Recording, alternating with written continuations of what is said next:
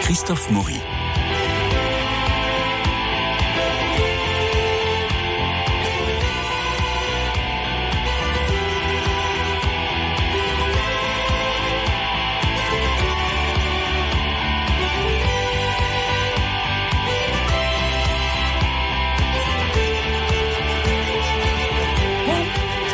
Nouveau jour, nouveau mois, on file vers le printemps. Ça rappelle Théophile Gauthier qui disait que Mars annonce le printemps en rappelant l'hiver. Donc nous allons nous. Voilà, donc nous allons nous, nous protéger dans les salles obscures. euh, pour chercher la lumière, Marie-Noël Tranchant de bonjour. Bonjour. Mais d'abord au téléphone, on a Bernard Milioni qui va nous raconter comment il a vécu la soirée des Césars. Bonjour Bernard. Mais bonjour cher Christophe Maury et bonjour à nos camarades. C'était une soirée qui était meilleure que qu'il y a deux ans, le funeste cru 2021. que J'ai trouvé un peu inférieure à celle de l'année dernière parce que ça manquait de drôlerie, ça manquait d'éclat. Mais au moins l'ennui n'a jamais été là parce que on n'a pas eu les revendications, les engagements au petit pied, les harangues aux ministres euh, habituels. On a une très belle euh, une très belle intervention de Gochifte Faradi euh, pendant la cérémonie, mais sinon pas de gens qui viennent tonitruer. Il y a eu d'ailleurs un petit passage qui a été coupé et que l'on n'a pas vu. Alors on peut dire que le, discours d'ouverture de Jamel Debbouze était plus inspiré qu'à l'accoutumée venant de Jamel Debbouze. 13 minutes quand même de discours, mais le clou de la soirée, ça a été quand même l'intervention de Brad Pitt, qui n'était pas attendu en tout cas par le public, euh, à l'occasion du César d'honneur à David Fincher. Celui qui a été le plus drôle, c'était comme d'habitude Jérôme Commandeur, euh, dont l'extravagance se marie avec son sens de la dignité. On peut regretter que les hommages à Jacques Perrin et à Jean-Louis Trintignant se réduisaient à la portion congrue, et que dire de l'hommage à Michel Deville, pourtant lauréat du César du meilleur réalisateur pour Péril en la demeure, se réduisait à une image et une photo. Euh, pour ce qui est du palmarès, Virginie Efira n'avait pas démérité son César de la meilleure actrice pour revoir Paris se justifie, même si à titre personnel, j'aurais préféré que ce fût Fanny Ardant. En revanche, l'absence d'Elsa Zilberstein dans son rôle de Simone Veil, euh, Simone le voyage du siècle, qui était absente parmi même les nommés, semble quand même profondément injuste. Que Benoît Magimel, acteur robuste et inspiré, obtienne la statuette pour Pacifiction, Tourment sur les îles, se justifie pleinement.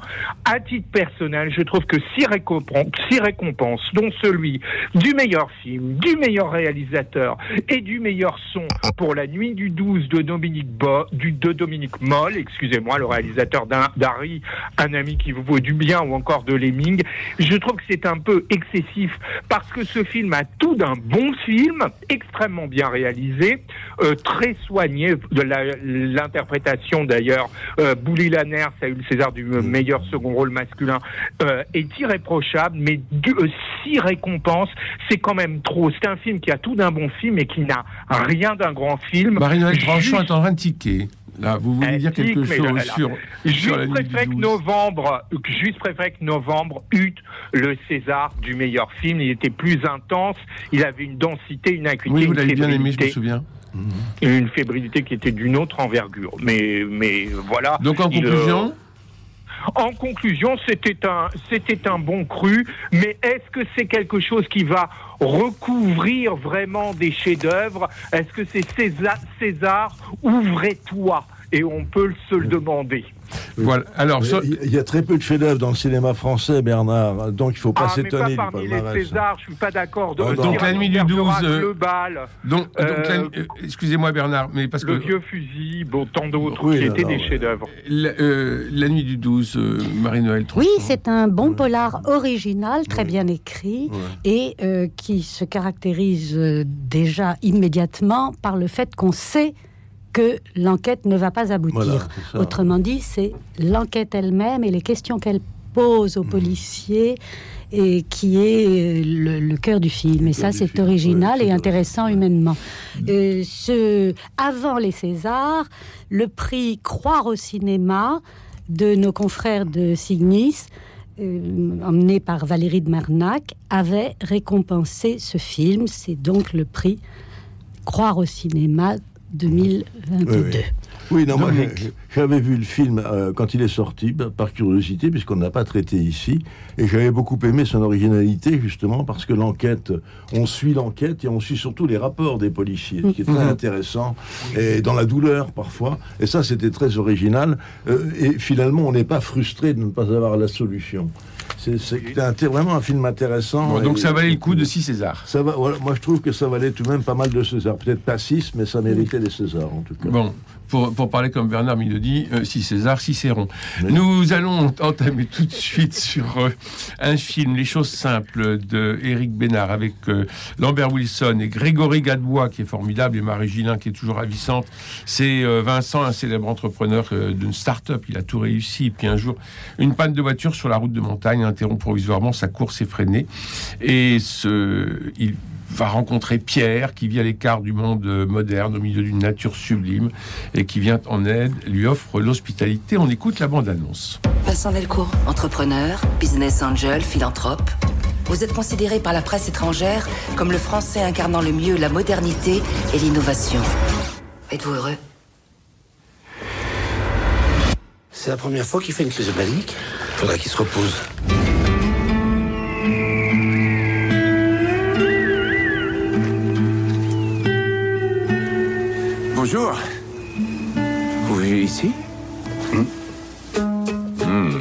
Sent que vous devez aimer faire la cuisine. On sent que vous êtes. euh, enfin, je veux dire, très. On est bien là, non? C'est vous qui avez raison. Un rayon de soleil, un peu d'eau de source, la sobriété heureuse. Qu'est-ce que vous voulez? J'aurais besoin de quelques heures de calme. Vous pourrez m'apprendre à fabriquer un fauteuil Non. Une chaise alors Non plus. T'es sûr que c'est Vincent Delcourt? Oui. Et qu'est-ce qu'il faisait chez toi? Un tabouret, un tout petit tabouret. Hmm Toi, tu peux pas te rendre compte, mais ce gars-là, il est partout. Hein.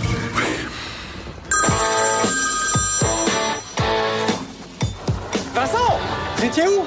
On commence à s'inquiéter. Vous devez être à Tel Aviv demain. Et les Anglais insistent pour vous voir avant. Je crois qu'il faudrait vraiment que vous fassiez un aller-retour à Londres ce soir. Au début, je croyais que c'était le lieu qui m'apaisait, puis j'ai commencé à me demander si c'est pas lui. Vous en avez pas marre de dire des conneries C'est ça que vous voulez Être ermite au pays des marmottes? C'est ma vie, j'en fais ce que je veux Je veux pas faire partie de ce monde-là. Je veux pas pas avoir le temps de penser, sous prétexte qu'il faut toujours aller plus vite. Que quiconque décide à ma place de ma manière d'utiliser ce que j'ai de plus rare, de plus précieux, de plus éphémère. Mon temps de vie Si je peux vous aider, j'aurais peut-être enfin l'impression de faire quelque chose de ma vie. Ne bougez pas, il y a un ours derrière nous. Vous me prenez vraiment pour un idiot. On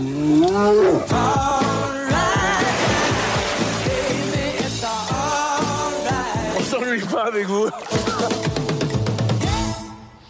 Alors, un bavard, un taiseux, la sobriété heureuse, il jette son portable à un moment donné, il n'en peut plus. C'est euh, garder son temps de vie, on est vraiment en quête de sens.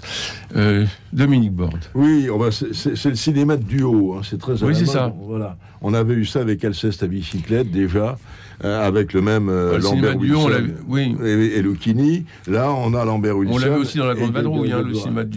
Oui, oui, non, mais c'était pas le même style. Non, non, là, c'est c'est beaucoup plus ramassé. C'est vraiment le contraste entre Oui. deux personnes.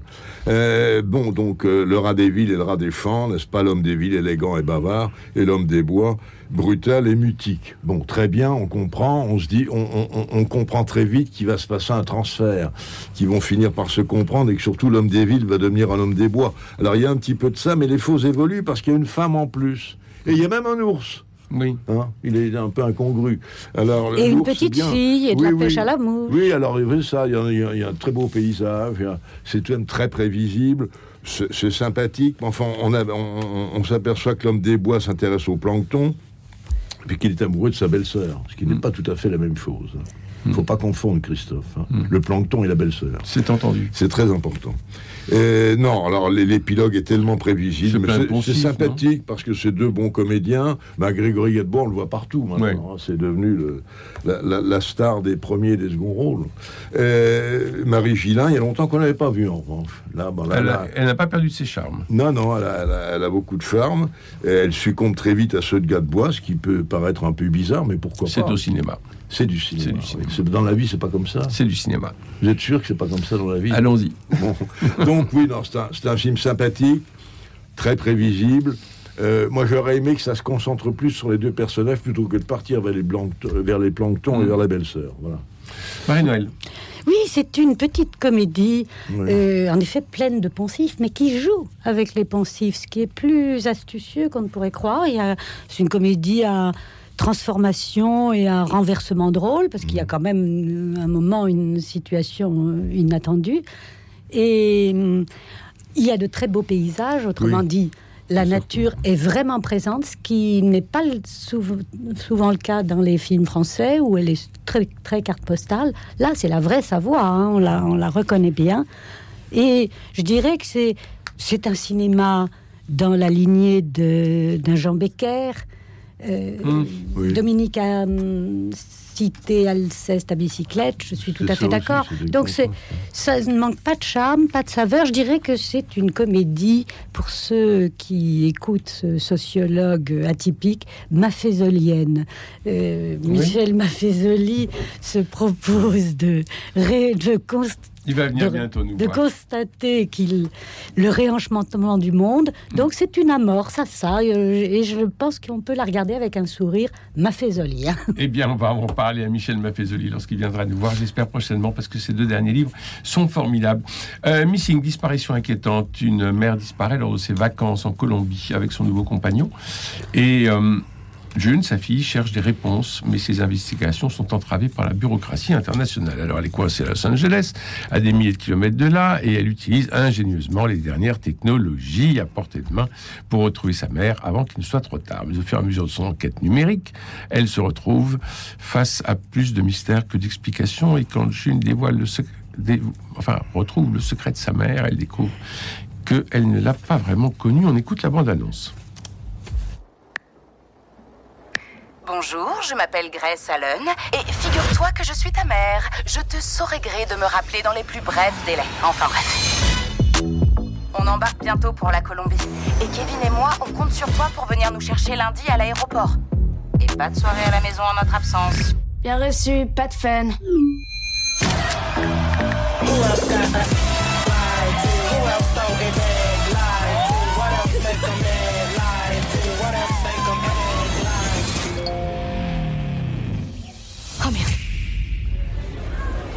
Sur le portable de Grace Allen. Laissez-moi un message. Bon, la, presse n'est pas unanime, loin de là. Euh, et vous Vous l'êtes unanime sur euh, ce missing? Euh, oui, non, je suis pas unanime. Enfin, c'est un. Pas unanime avec toi. Avec le film, c'est ça. Oui. Non, vous avez aimé ou pas Missing? Moyennement, mais c'est audacieux. Pourquoi? Pourquoi? Parce que l'écran se dédoule, parce que tout le film se passe sur un écran d'ordinateur. Sur des écrans. Des écrans d'ordinateur, oui. C'est hypnotique alors Alors c'est un peu hypnotique. Au début, on se dit que ça va pas durer, puis c'est pendant tout le film. Alors c'est une, une audace, c'est une. C'est une performance. C'est une performance. Le scénario est assez mince le scénario est très mince, surtout qu'on s'aperçoit à la fin que tout s'inverse. Oui, Tout ça n'était pas vrai. Donc c'est, oui, c'est un, c'est un film un peu, un peu laboratoire finalement, mmh. euh, un peu déconcertant tout de même, parce que vraiment, moi, j'attendais que ça bouge autrement. Et, bon, oui, c'est une curiosité. Cela dit, c'est pas un chef-d'œuvre. En plus, il passe dans très peu de cinéma, faut le signaler tout de même. Bon, Marie-Noël? Oui, on peut très bien attendre que ça passe euh, un samedi soir à la télévision, si ça existe encore. Euh, mais moi, j'ai trouvé ça assez divertissant à suivre parce qu'il y a cette agilité des claviers qui amuse euh, les personnes comme moi qui ont l'impression de faire des exercices et des gammes parce, que, parce que je ne suis pas du tout aussi agile, donc je prends des leçons et ça m'a assez diverti pour ça. Ça n'a rien d'impérissable. Alors nous passons au troisième et dernier film de cette, euh, de cette émission, The Fablemans de Steven Spielberg, 35e film de Steven Spielberg qui a 76 ans, ce qui a fait écrire à l'un de vos confrères euh, que c'était un film de vieux pour vieux. Mais The Fablemans raconte comment Samy devient cinéaste, un peu comme Proust raconte comment Marcel devient écrivain dans La recherche du temps perdu. Et on est dans la même logique. La mère de Samy est pianiste, fantasque, artiste jusqu'au bout des ongles, qu'elle a fort long d'ailleurs, et elle a quatre enfants. Son mari travaille dans ce qui deviendra l'informatique. Il travaille toujours avec son ami, l'ami de toujours, l'ami de la famille l'amant de la femme. On comprend vite l'affaire du trio amoureux, mais le film attend une bonne heure pour qu'il soit révélé. C'est une lenteur de narration parfois gênante. Le père inodore, incolore et sans saveur est un cocu idéal, mais trop caricatural à mon goût. Mais ce qui emporte l'adhésion au, film, c'est l'amour du cinéma et ses films de western et ses scènes de guerre réalisées avec des gosses pour des gosses. Voilà, on écoute la bande-annonce et je vous laisse la parole. Les films sont des rêves. Que l'on n'oublie jamais.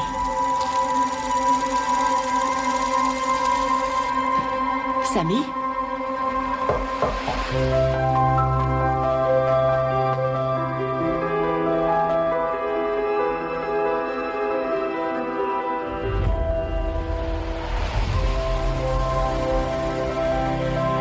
Paraît différent avec ces lumières.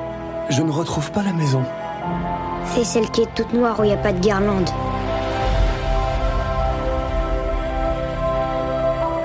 Cette famille, c'est les scientifiques contre les artistes. Samy est dans mon équipe, il tient de moi.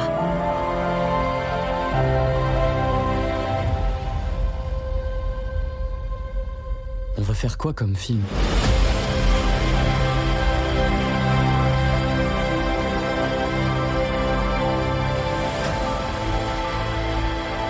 Déprécie tout ce qu'il fait d'un peu léger ou imaginatif. Tu pourrais être un peu plus encourageant. Elle aurait dû devenir une grande pianiste professionnelle. Ce qu'elle a dans le cœur, tu l'as aussi. Il ne suffit pas d'aimer quelque chose, il faut aussi en prendre soin. C'est plus important que ton hobby. Arrête d'appeler ça un hobby. Maman a pris un singe. Mais pourquoi t'as pris un singe? Parce que j'avais besoin de rire. Il faut toujours que tu monopolises l'attention. Arrête dessus Tu n'arrêtes pas de me manquer de respect Je suis quand même ta mère La famille, l'art, ah, ça va te déchirer en deux. Si tu arrêtes de faire des films, ta mère sera inconsolable. Je suis perdu, je sais plus quoi faire. Fais ce que ton cœur t'ordonne.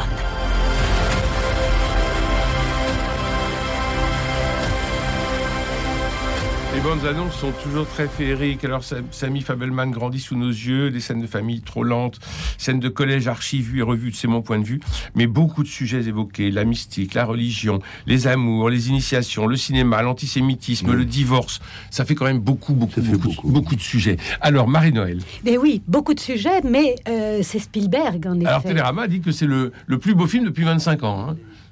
Euh, oui, on n'ira pas jusque-là. Moi, je trouve qu'on en fait un peu trop. Alors, allez-y. Mais ce, néanmoins, c'est une autobiographie filmée du cinéaste de E.T., La liste de Schindler, euh, Il faut sauver le soldat, Ryan, euh, Minority Report, dernièrement Pentagon c'est un géant du cinéma, on est d'accord. West Side Story. Oui, c'est un géant, c'est leur Victor Hugo, hmm. avec les, les, les, splendeurs et les, et, les, et les défauts de notre Victor Hugo. Il, Il pas.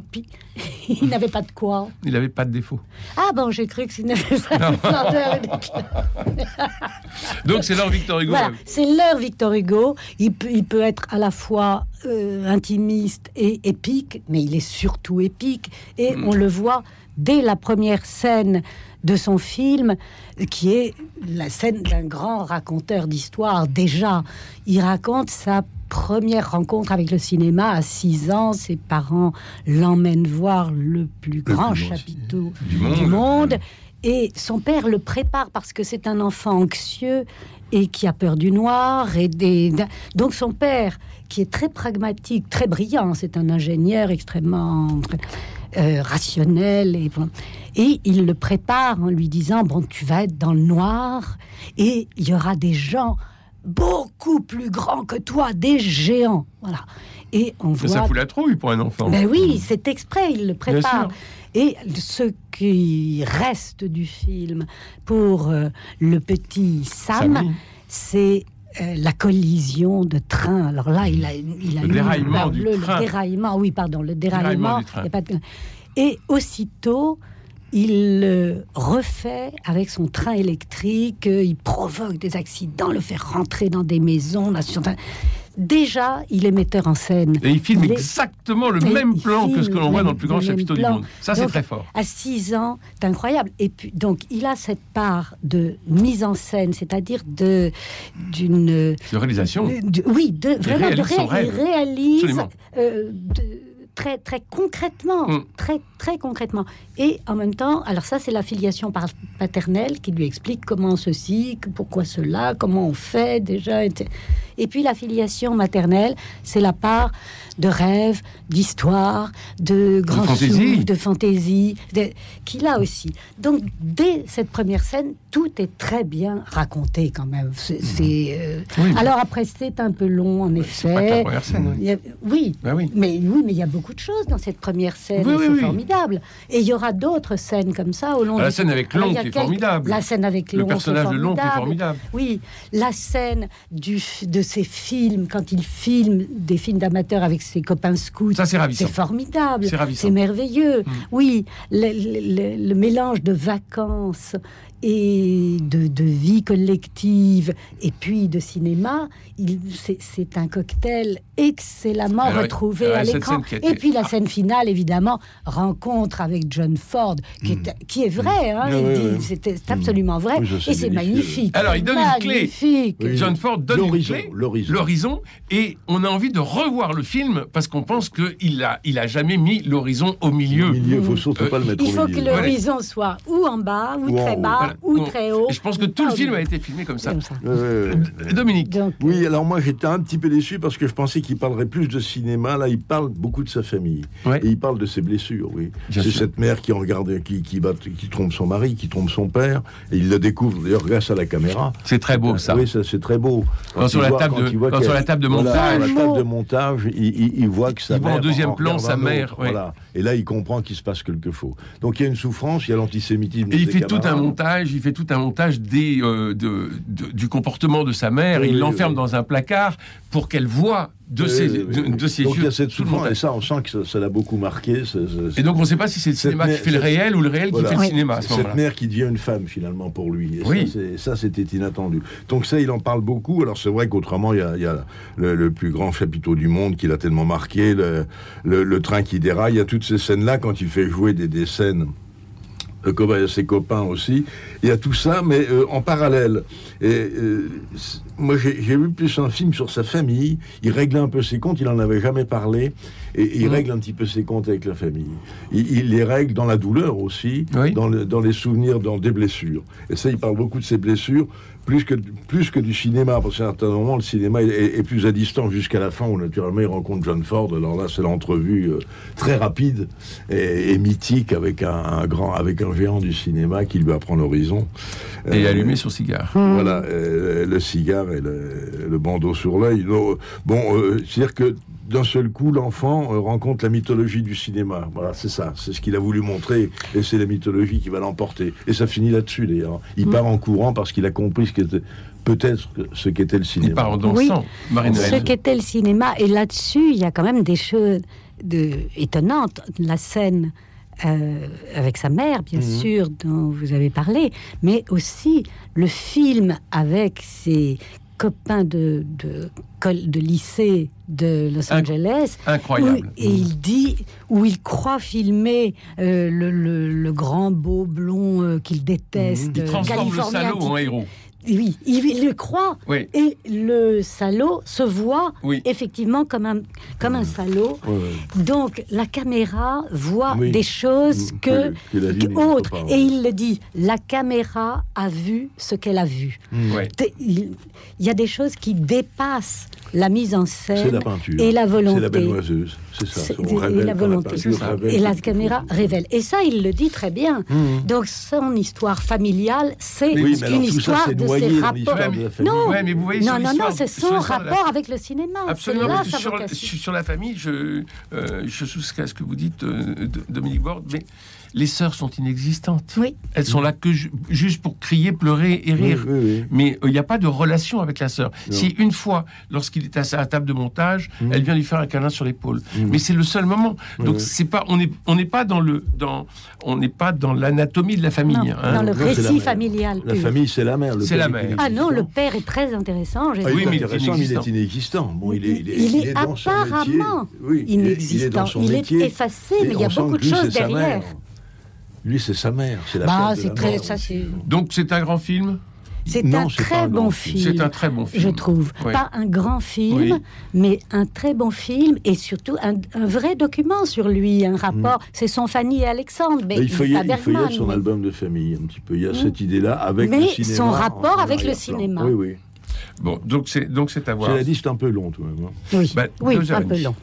The Fablesman de Steven Spielberg et nous avons parlé auparavant euh, de Missing, disparition inquiétante euh, pour les amoureux du clavier et des écrans, et puis les choses simples avec euh, Lambert Wilson, Grégory Gadebois et Marie Gillin. Merci à tous les deux et à tous les trois parce que nous avons eu naturellement Bernard Midioni au téléphone. Il me reste à remercier Paul Monconduit pour la réalisation, Philippe Malpeuch pour le générique, François Dieudonné pour l'organisation des studios et Louis-Marie Picard pour l'animation du web sur lequel vous retrouver cette émission. Demain, nous nous retrouvons pour parler de livres spirituels avec Jean-François Rode, évidemment.